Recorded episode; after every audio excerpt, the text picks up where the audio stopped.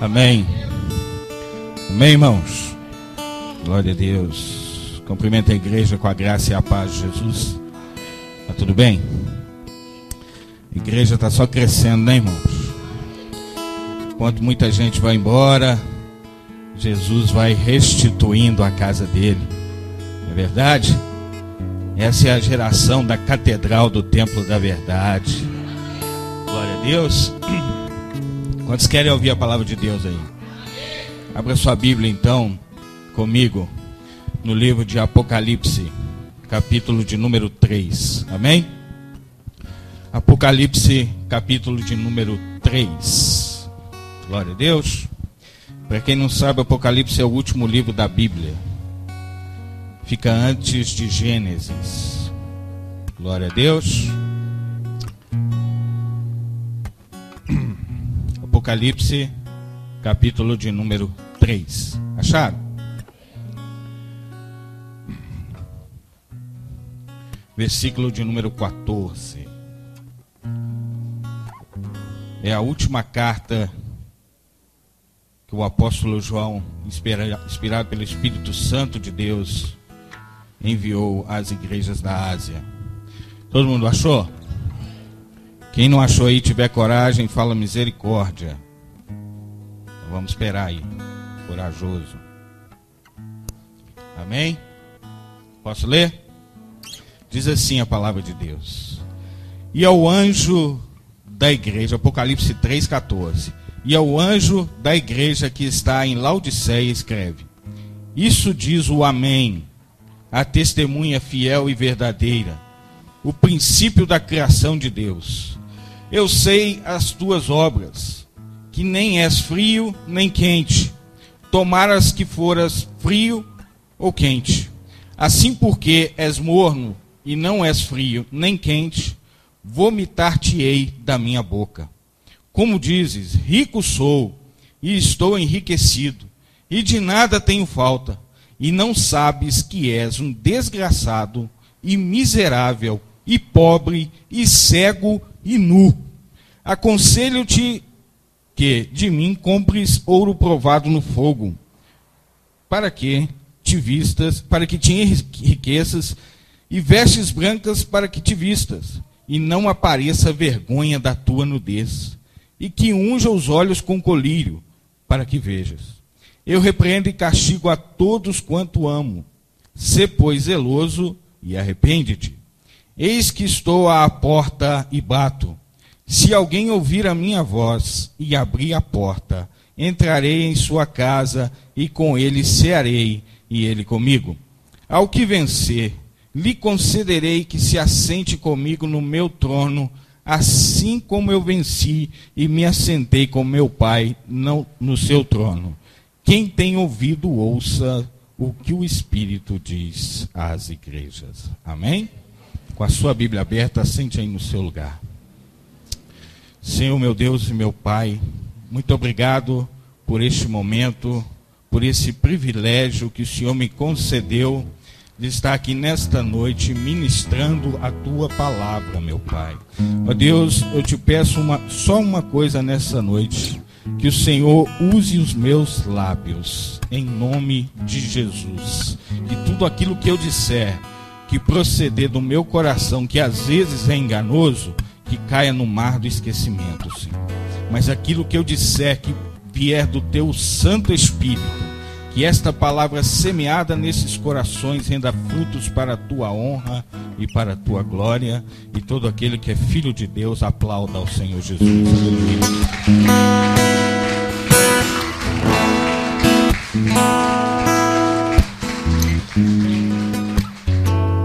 Irmãos, nós lemos um texto aqui do livro do Apocalipse. Infelizmente, este livro ele é muito pouco pregado nas igrejas. Eu não sei se os irmãos já observaram isso. Há dois livros. O diabo não gosta da Bíblia inteira, não é? Mas há dois livros em especial que ele gosta menos ainda. Um é o livro de Gênesis, onde revela a criação, não é, do homem, o pecado original, onde fala tudo que ele fez que desagradou a Deus, não é? Então ele vive por aí criando teologias, criando é, sofismas para desmentir aquilo que Deus diz na palavra dele, principalmente no livro de Gênesis.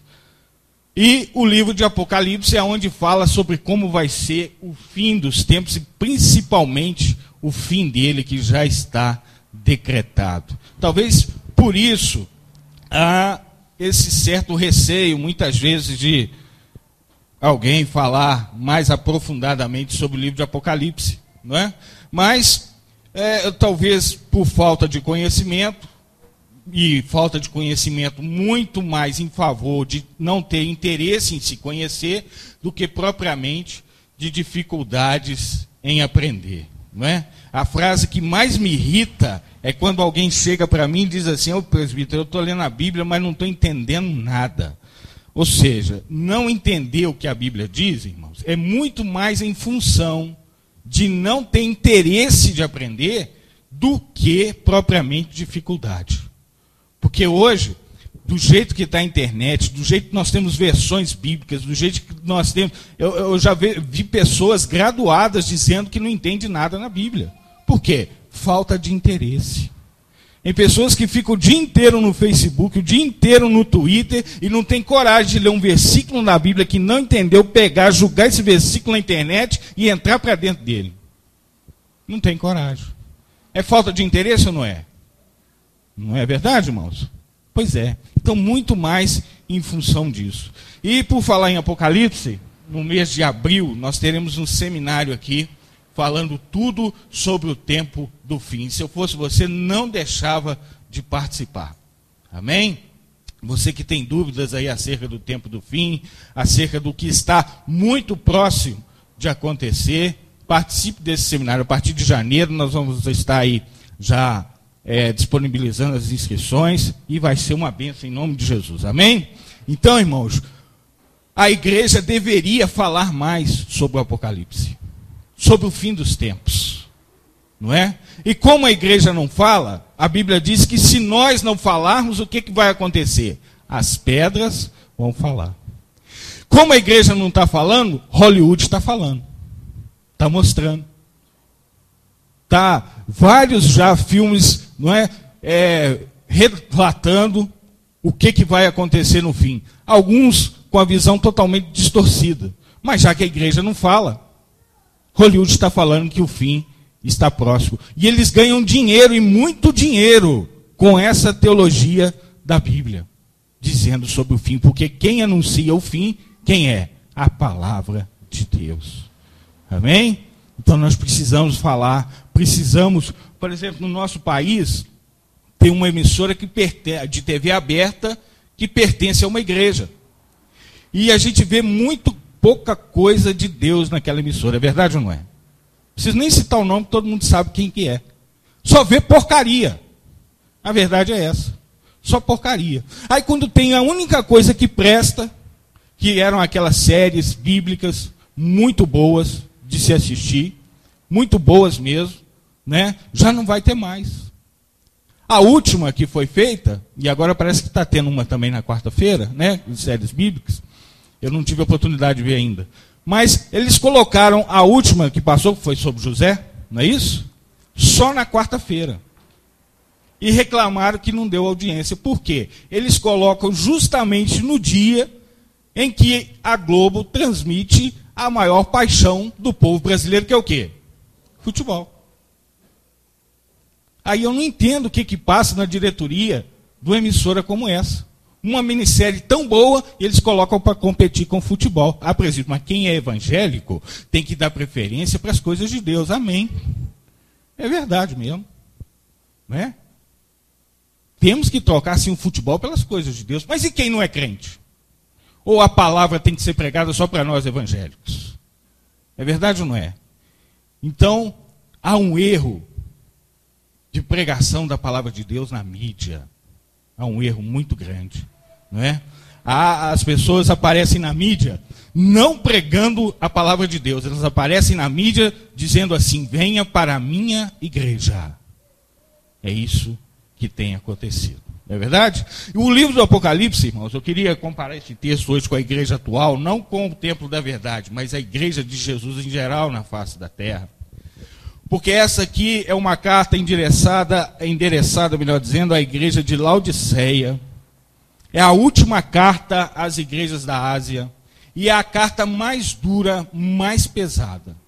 A cada igreja, Jesus se relaciona com ela de uma forma. E ao final, ele sempre dá o brado de vitória para aquele que vencer.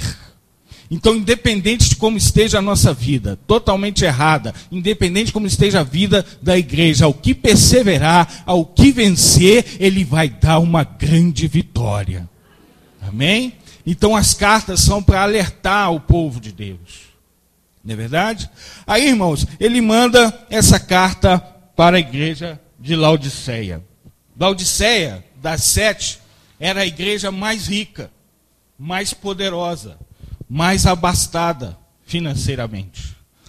A cidade de Laodiceia, que, fica, é, que ficava e ainda fica hoje na cidade de, é, na Turquia, na região da Turquia, muito próspera, né? E hoje é um, um centro turístico muito bonito, muito visitado. Era privilegiada pela localização. E Jesus envia aquela carta dizendo a eles que o estado deles era de mornidão. Eles estavam mornos na presença de Deus. Aí Jesus vem falando sobre eles estarem nessa condição de morno. Jesus vem falando ali que eles viam que pensavam que era rico, Jesus está falando que eles eram pobres. Não é? Aí por que, que Jesus chega ao ponto de dizer assim: olha, vocês nessa condição, eu estou a ponto de vomitar? Ou quando a gente vomita, irmãos, o que, que aconteceu? É porque a gente comeu alguma coisa que nos fez mal. Não é assim? Então o que Jesus está dizendo para essa igreja é exatamente isso, da maneira pela qual vocês estão vivendo, vocês estão me fazendo mal. Aí por que, que Jesus chama aquele povo de morno? Laodiceia, irmãos, fazia parte de uma trinca de grandes cidades da Turquia. Eram três grandes cidades daquela região. Uma das grandes dessas três cidades era a cidade de Colossos, que era conhecida, tem até a carta de Paulo aos Colossenses que era conhecida por ter muita, em abundância, águas frias, potáveis, boas para se beber. Tinha uma outra grande cidade chamada Hierápolis, que era conhecido, conhecida pelas águas termais, águas quentes, como nós temos aí em Caldas Novas, né, no sul de Minas. Ela era conhecida por ter esse tipo de água, que era usado inclusive no tratamento de diversas enfermidades. E tínhamos no meio delas a cidade de Laodiceia, que era que conhecida por não ter água potável. Mas Laodiceia era muito abastada financeiramente. Como ela não tinha água, o que, que ela fazia? Ela comprava água da cidade de Herápolis. E essa água vinha através de, de uma tubulação. Essa tubulação trazia água de Herápolis até a cidade de Laodiceia, ou seja, a água de Herápolis, que era quente, pela tubulação vinha, chegava em Laodiceia, já chegava o que? Morna. De modo que se as pessoas bebessem daquela água morna, elas tinham ânsias de vômito. Amém? Por isso que Jesus está fazendo aqui essa conjectura. Essa cidade, irmãos, era a única cidade daquela região a possuir bancos. Banco não era novidade para o povo de Laodiceia, era uma cidade muito abastada financeiramente.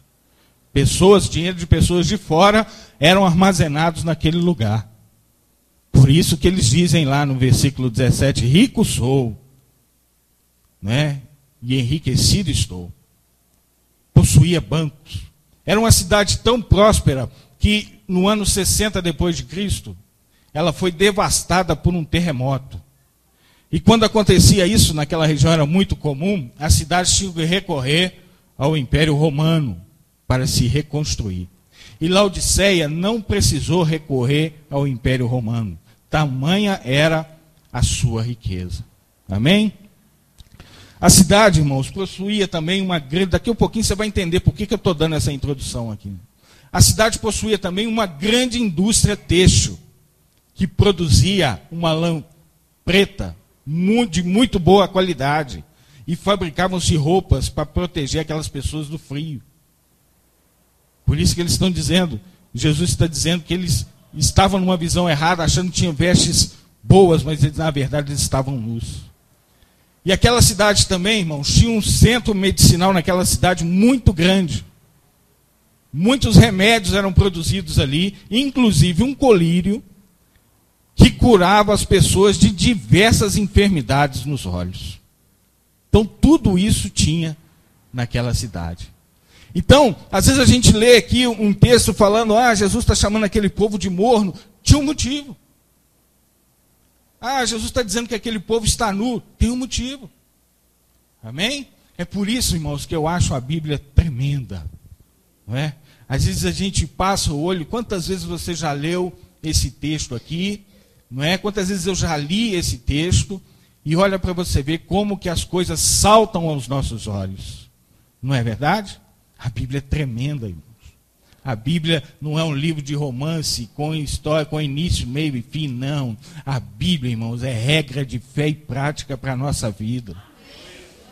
Amém? Eu vi um testemunho de um pastor que, que no seminário ele tinha um pastor lá, já falecido, infelizmente. Ele chegou, ele faleceu, se não me engano, com 92 anos, esse pastor. Não me lembro o nome dele agora. Depois eu vou pesquisar e falo para os irmãos.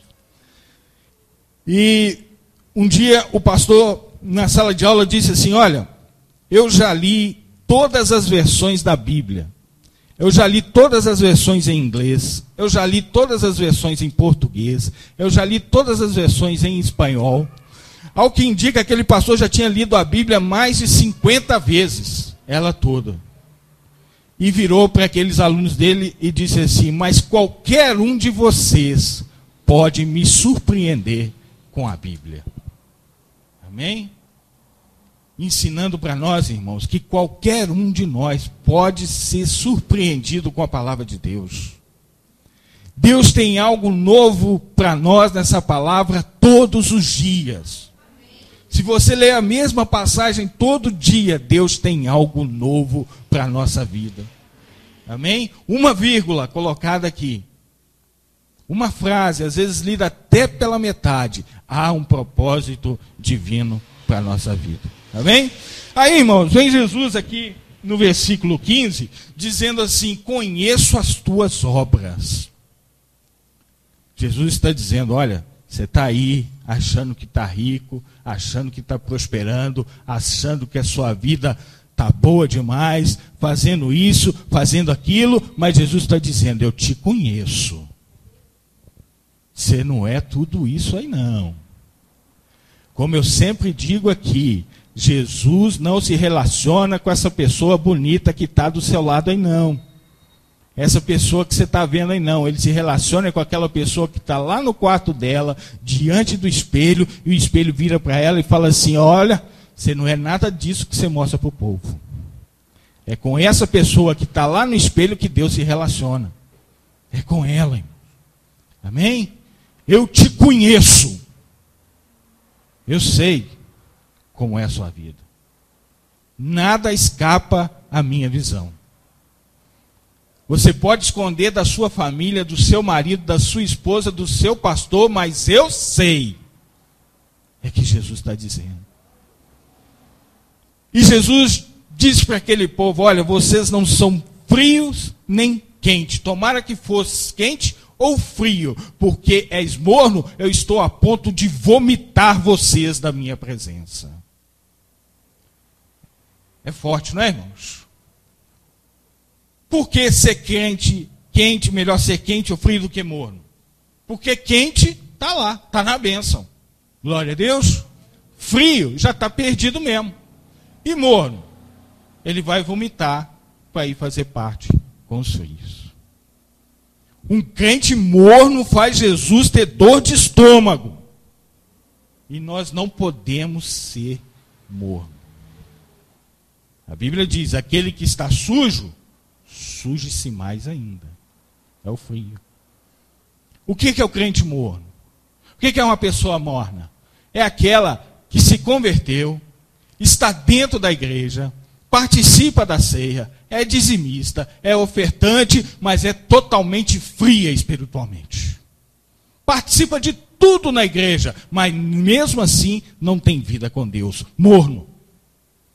E esse tipo de pessoa, Deus vomita da presença dele. Não podemos ser desse tipo.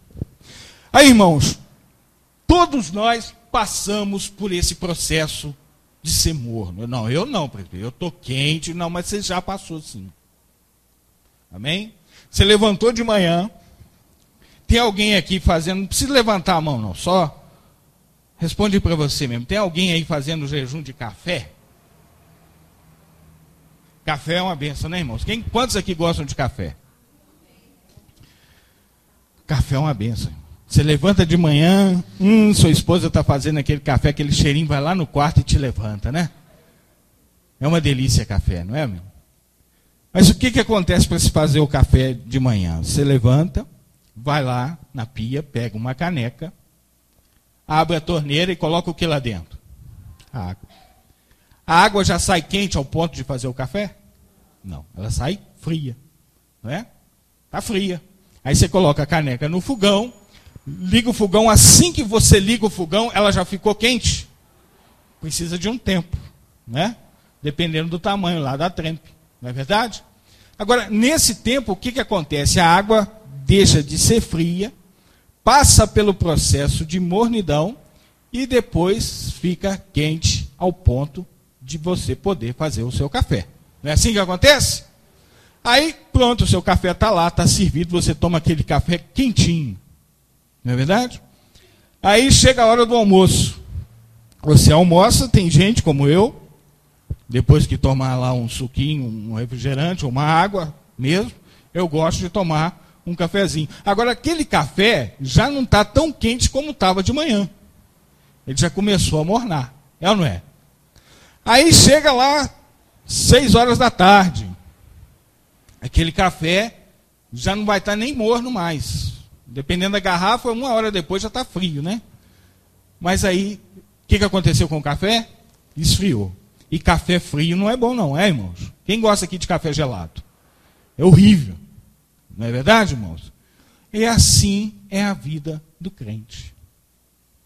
Nós nos convertemos, aceitamos Jesus, viemos para a igreja, estamos o quê? Frios ainda novos convertidos. Estamos frios. Não é? Estamos em processo de libertação. Jesus está lavando as nossas vestes. Jesus está fazendo a obra redentora na nossa vida. E a gente começa a sair desse estado frio para entrar no estado de mornidão. Começamos a ficar morno. Está vendo como é que o morno é processo na nossa vida? Aí que depois que nós passamos por esse processo, por ainda não ter muito entendimento, por ainda a obra de Deus está sendo feita na nossa vida, por ainda estarmos em processo de libertação, nós ainda estamos mornos.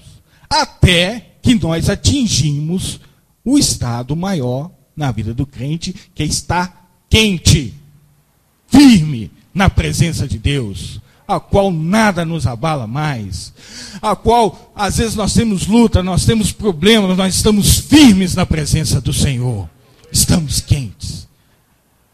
Aí vai passando o tempo, a religião toma conta da nossa vida, o autoconhecimento toma conta da nossa vida, não é? O eu toma conta da nossa vida e o que, que acontece? Aquele crente que estava naquele estado quente começa o quê? A esfriar. Agora ele esfria de uma vez? É como eu já preguei aqui uma vez. Ninguém morre espiritualmente de acidente. É aos pouquinhos. A pessoa está dirigindo o carro, enfia o carro no poste. Puf, morreu na hora. Morreu de acidente. Agora, espiritualmente, ninguém morre de acidente. É aos pouquinhos. É devagarinho devagarinho nós vamos nos tornando mornos. Devagarinho nós vamos nos tornando crente café da hora do almoço. Morno, né? Aí, como a gente está nesse estado, não cuida, quando chegar o café da tarde, o café já está o quê? Frio. É assim que acontece na nossa vida. Aí Jesus está dizendo que essa igreja aqui está nesse estado. Ele abriu aquela porta, através do apóstolo Paulo, apesar que o apóstolo Paulo não chegou aí nessa igreja, mas por intermédio dele, essa igreja foi aberta. Não é? Aquela igreja estava uma bênção, começou fria, ficou morna, chegou ao estado alto, estado quente, e agora está morna. E ele diz: Porque vocês estão nesse estado, eu estou a ponto de vomitar vocês da minha presença. Amém, irmãos? Então, se nós estivermos nos sentindo como café do meio-dia, nós precisamos dar uma requentada nesse café. E é por isso que essa igreja está aberta. É por isso que a palavra de Deus é pregada para que o nosso café esteja numa garrafa térmica de boa qualidade, para que a gente não venha mornar e, em consequência da mornidão, nos tornarmos frios e sermos umitados pelo Senhor. É isso que tem acontecido na nossa vida. Amém? Aí, nesses poucos minutos que nos faltam, eu não vou até 9h50 não, tá, irmãos? Eu queria compartilhar com os irmãos três características de um crente morno. Vocês querem saber quais são? Características de um crente morno. Esse é o tema da mensagem. Você já deve ter ouvido disso, alguma coisa desse respeito por aí, na sua vida. Amém? A primeira característica, irmão, de um crente morno, e em nome de Jesus, não é o caso de ninguém aqui nessa noite. Essa mensagem vai servir só de alerta, porque aqui só tem crente quente em nome de Jesus. A primeira é, característica de um crente morno é a visão distorcida. Fala aí com o seu irmão, visão distorcida. Onde que está isso, presbítero? Está no versículo 17, olha só, vamos ler de novo. Como diz, olha como que a igreja de Laodiceia se via. Como diz, rico sou e estou enriquecido e de nada tenho falta. Isso era a maneira com a qual a igreja de Laodiceia se via. E qual era a real visão, aquela que Jesus estava tendo da igreja? E não sabes que és um desgraçado, miserável e pobre e cego e nu. Como que a igreja se via? Rico sou, e estou enriquecido, e não tenho falta de nada. Qual era a visão verdadeira? És miserável, pobre, desgraçado, cego e nu. Visão distorcida. Crente morno tem a visão distorcida. Amém? Irmãos, aquela igreja dizia: rico sou, afinal de contas, eu moro na cidade, eu pertenço à igreja mais próspera da região. E por causa disso, porque eu sou rico, não tenho falta de nada, o Senhor é meu pastor e nada me faltará, literalmente, eu estou cheio da graça de Deus. Porque eu estou prosperando, porque eu estou nessa vida maravilhosa, porque nada me falta, eu sou cheio da graça de Deus, como quem diz assim. Mas o que, que Jesus fala para eles? Você é um desgraçado. Você sabe o que, que é, é, significa essa palavra desgraçado, irmãos? Sem a graça de Deus.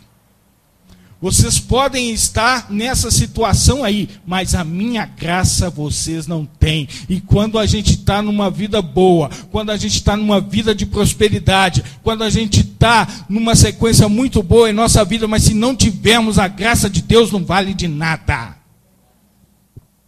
Você, Laodiceia, é desgraçada, não tem a minha graça. Rico sou, enriquecido estou, não tenho falta de nada, és desgraçado. Visão distorcida, irmãos. Crente morno tem visão distorcida.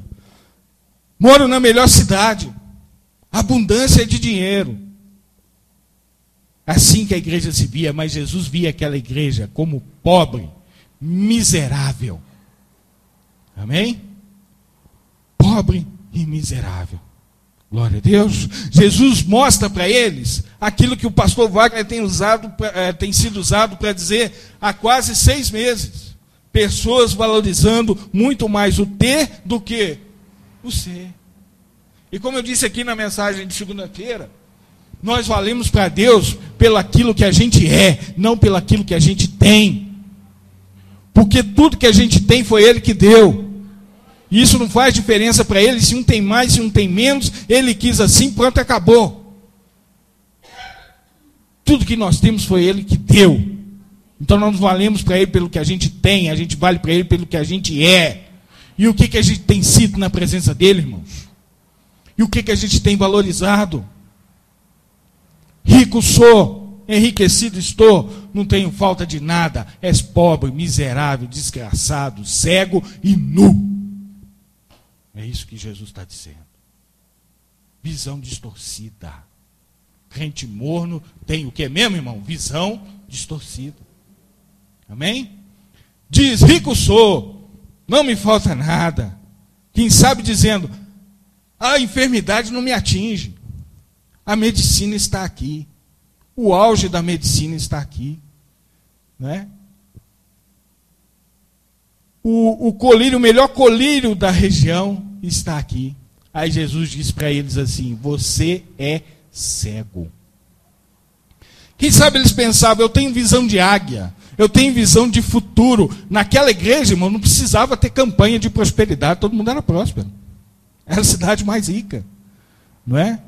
tem visão de água, tem visão do futuro, tem visão de negócios, tem visão de, de crescimento, você é cego.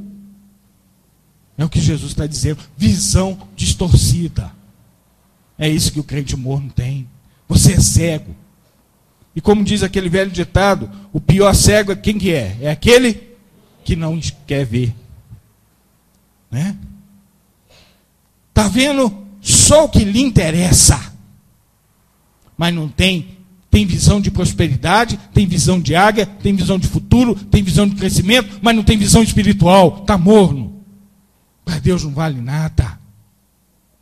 Visão distorcida, Deus está falando, irmão? Sim ou não?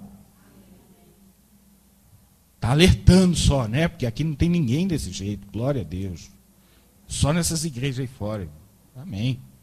Que seja assim. O povo acha que a visão é só física.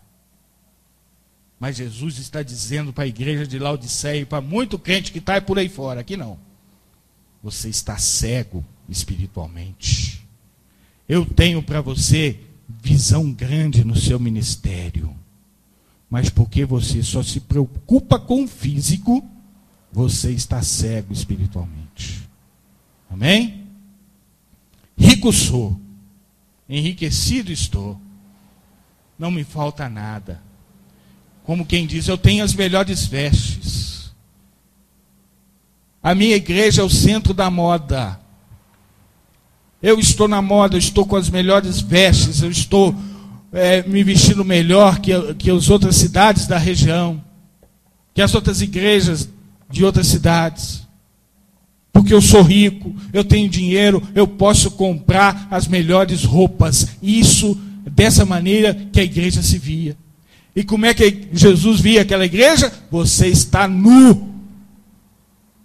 A sua vergonha está aparecendo.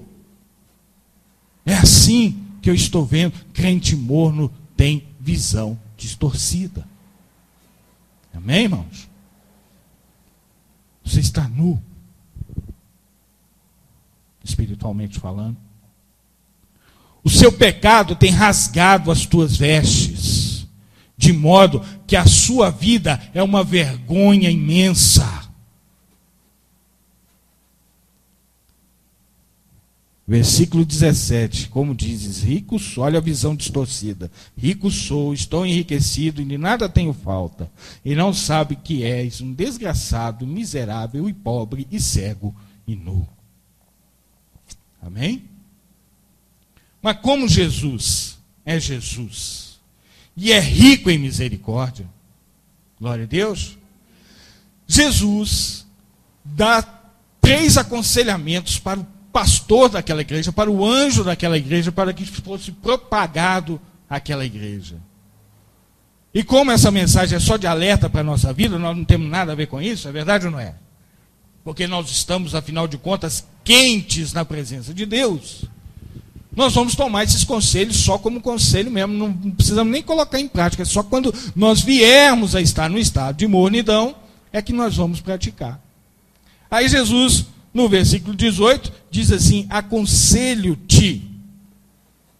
Ou seja, em outras palavras, Jesus ainda está dando uma oportunidade para aquela igreja que estava morna na presença dele. Amém? Jesus é rico em misericórdia para a nossa vida. Dizendo para eles, do mesmo desse jeito que vocês estão aí, eu estou a ponto de vomitar vocês, mas eu ainda não vomitei. Eu estou segurando a minha ânsia de vômito, porque eu não abro mão da sua vida. Então eu te dou aqui três conselhos. E o primeiro, qual o primeiro conselho aí? Conselho que de mim compres ouro provado no fogo. Você está dizendo que é rico e eu estou dizendo que você é um pobre miserável. E quem vai contra a palavra de Deus? De quem é a palavra final? Você se vê como rico, mas eu te vejo como pobre e miserável. E um desgraçado sem a minha graça. Aconselho que compre de mim ouro refinado. Sabe o que Jesus está dizendo aqui, irmãos? Que Ele tem prosperidade para a nossa vida, sim. Que Ele tem bênçãos para a nossa vida, sim.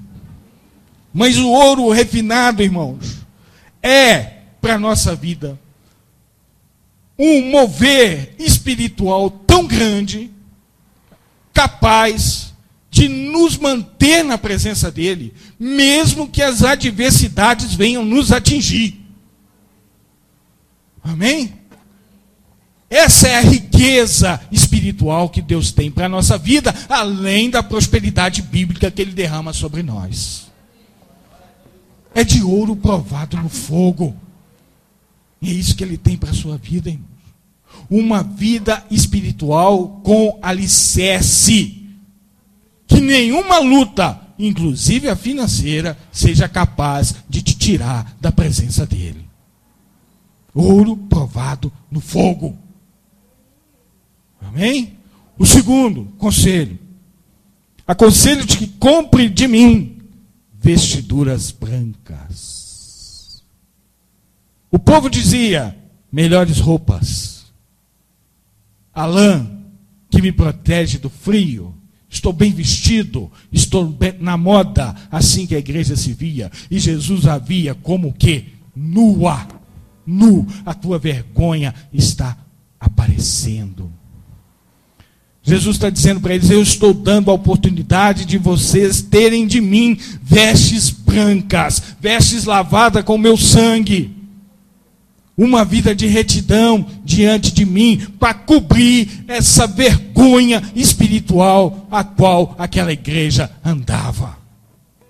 Jesus tem para a nossa vida vestes brancas. Amém? É possível nós nos endireitarmos diante de Deus. E Jesus, o terceiro conselho, versículo 18, conselho que te compres de mim ouro provado no fogo, para que te enriqueças, e vestes brancas para que te vistas, e não apareça vergonha da tua nudez, e que unja os seus olhos com o quê? Com colírio, para o quê? Para que vejas. Amém?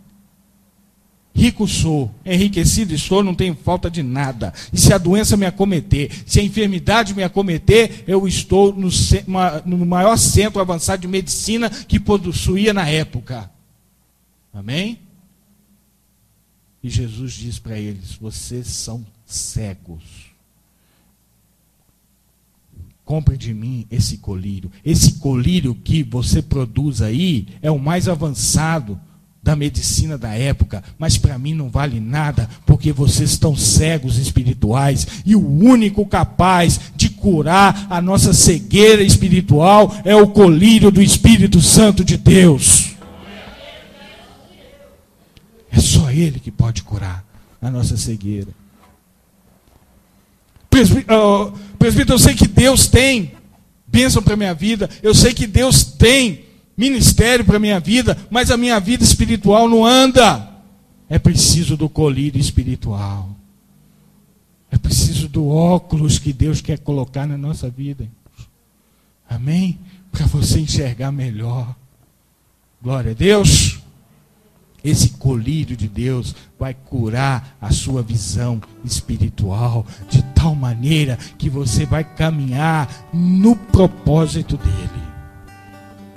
É isso que ele tem para a nossa vida.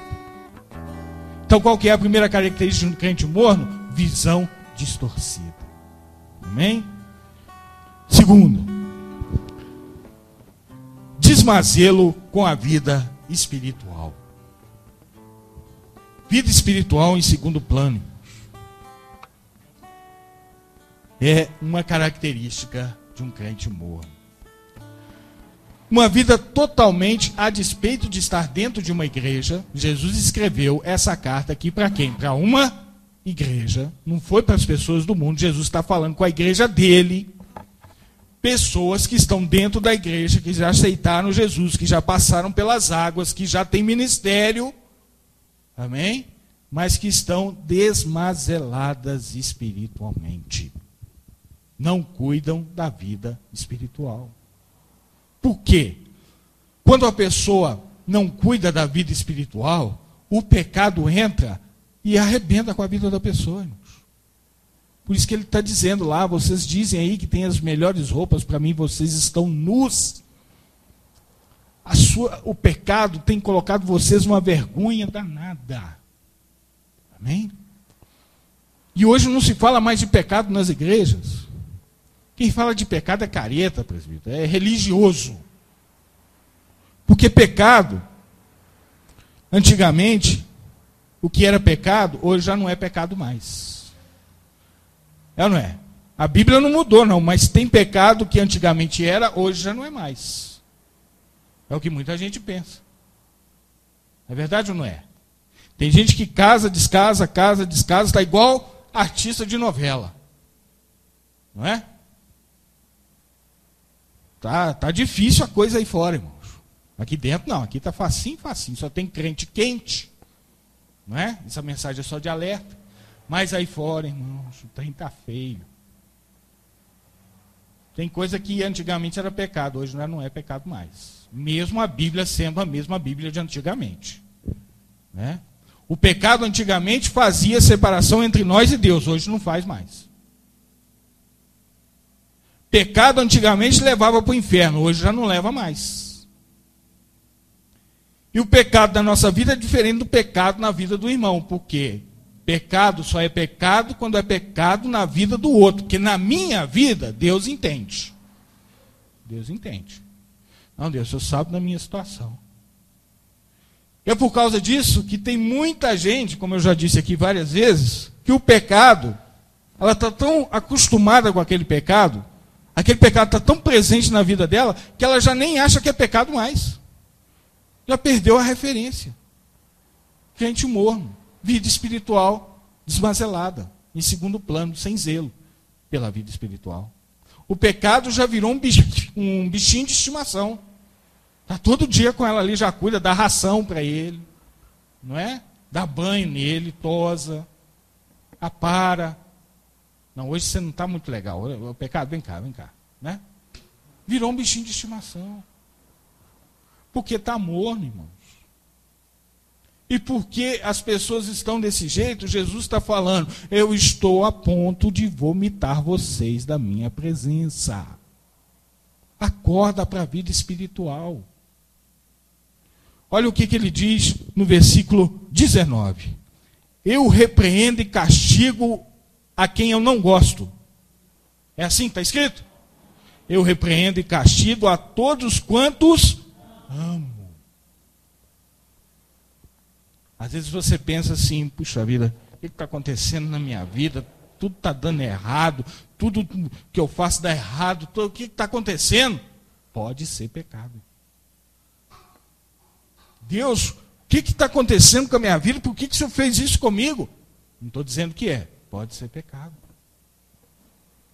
E por que, que a gente não reconhece que é pecado?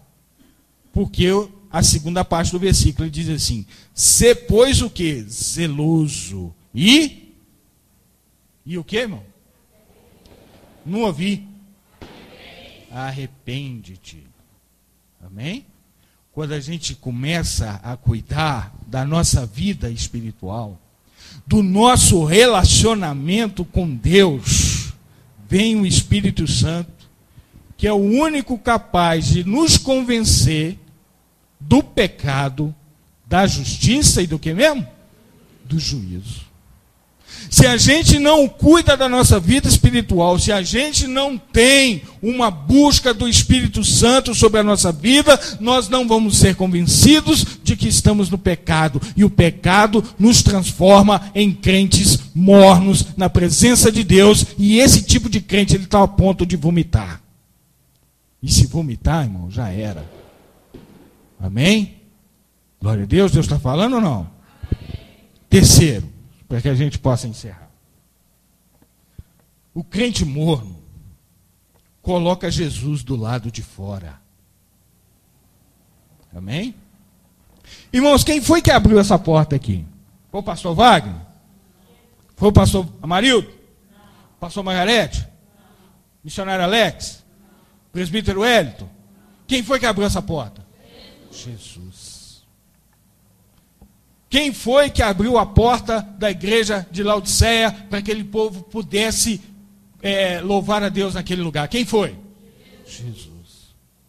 Jesus abre a porta da igreja dele para que você entre e seja abençoado por ele. Amém? Glória a Deus, você chegou aqui e encontrou essa porta aberta e Deus está abençoando a sua vida e Jesus está dizendo assim: você é muito bem-vindo na minha presença. Amém?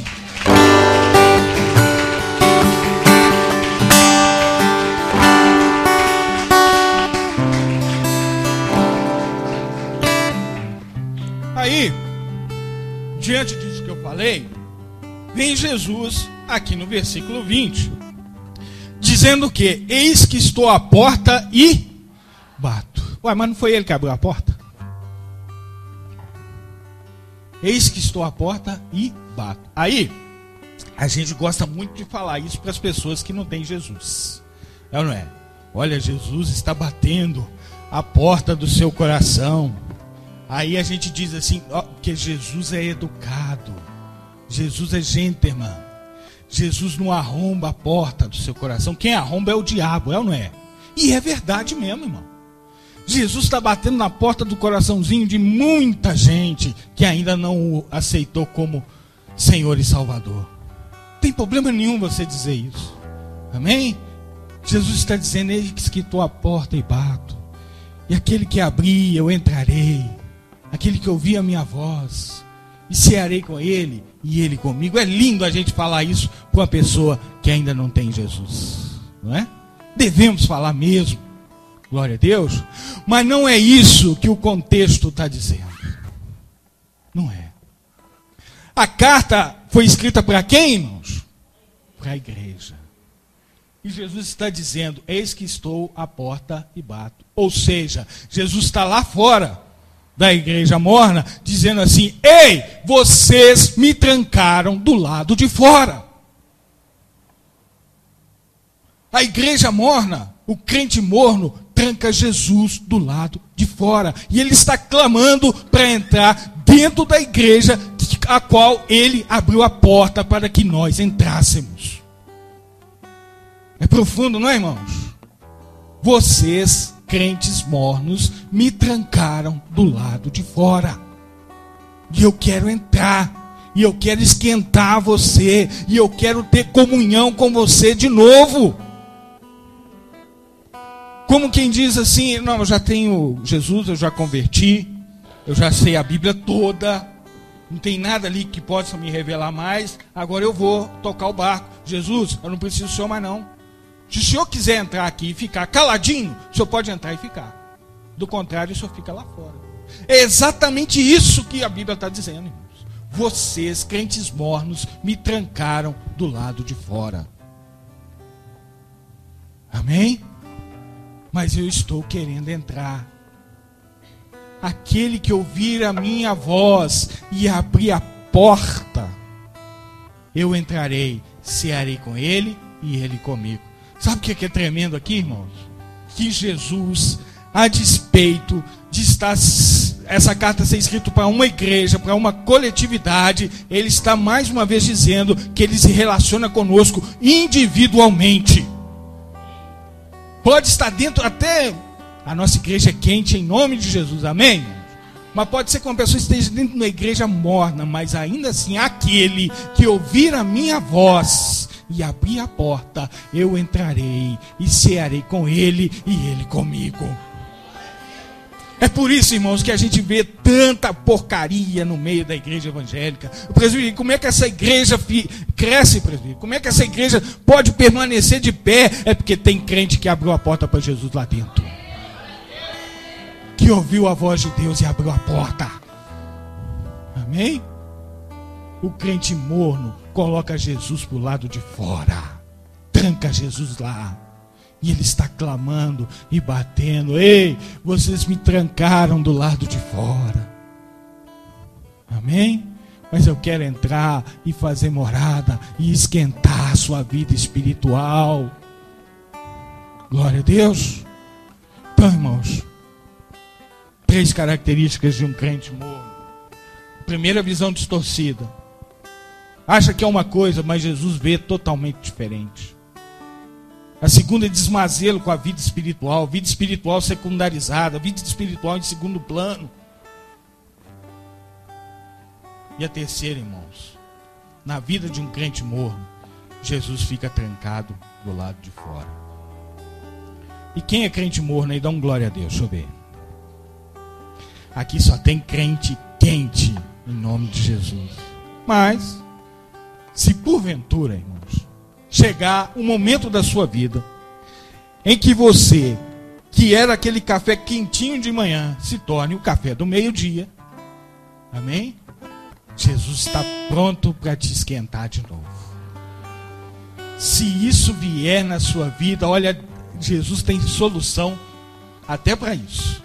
Amém? E é por isso que você está dentro de uma igreja hoje.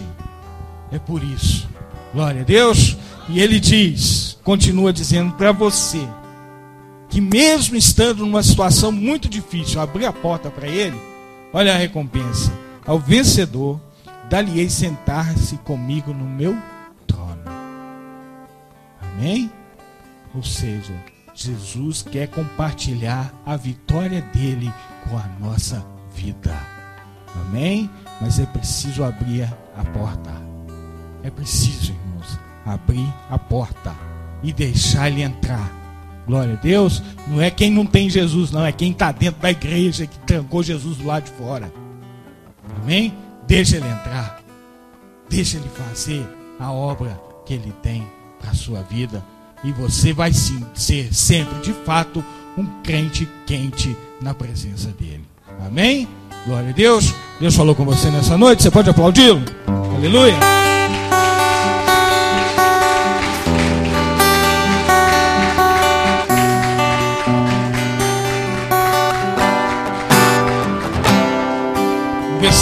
Versículo 22 ele diz: Quem tem ouvido, ouça o que o Espírito diz a quem, irmãos? A quem não converteu?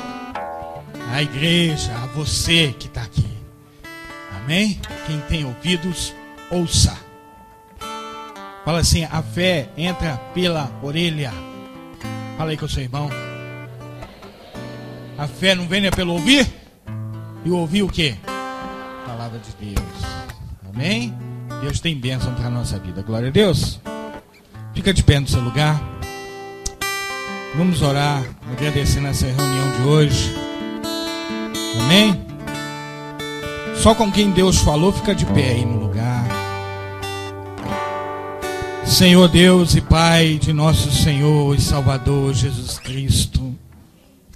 Ó Deus, nessa hora queremos te pedir perdão, meu Pai, por às vezes, por alguns momentos na nossa vida termos nos comportado, Senhor, como crentes que não estão nem quente nem frio. Muitas vezes, Senhor, nós nos comportamos assim. Muitas vezes, ó Pai, nós deixamos esse estado de mornidão tomar conta da nossa vida, ó Pai. Muitas vezes nós deixamos, meu Pai, o pecado entrar, nós deixamos, nós cuidamos dele, ó Pai. Nós estamos, meu Deus, muitas vezes, quem sabe, desmazelados com a nossa vida espiritual. Estamos, meu Pai, buscando muito pouco ao Senhor, porque estamos tão preocupados com as coisas deste mundo, ó Pai. E por isso tudo, meu Deus, nós te pedimos perdão. Perdão, meu Pai, por causa das nossas atitudes que nós tomamos, ó, ó Pai, obedecendo às nossas vontades. Isso. Em detrimento da tua palavra, meu Pai. Nos isso, perdoe por isso, isso. Senhor.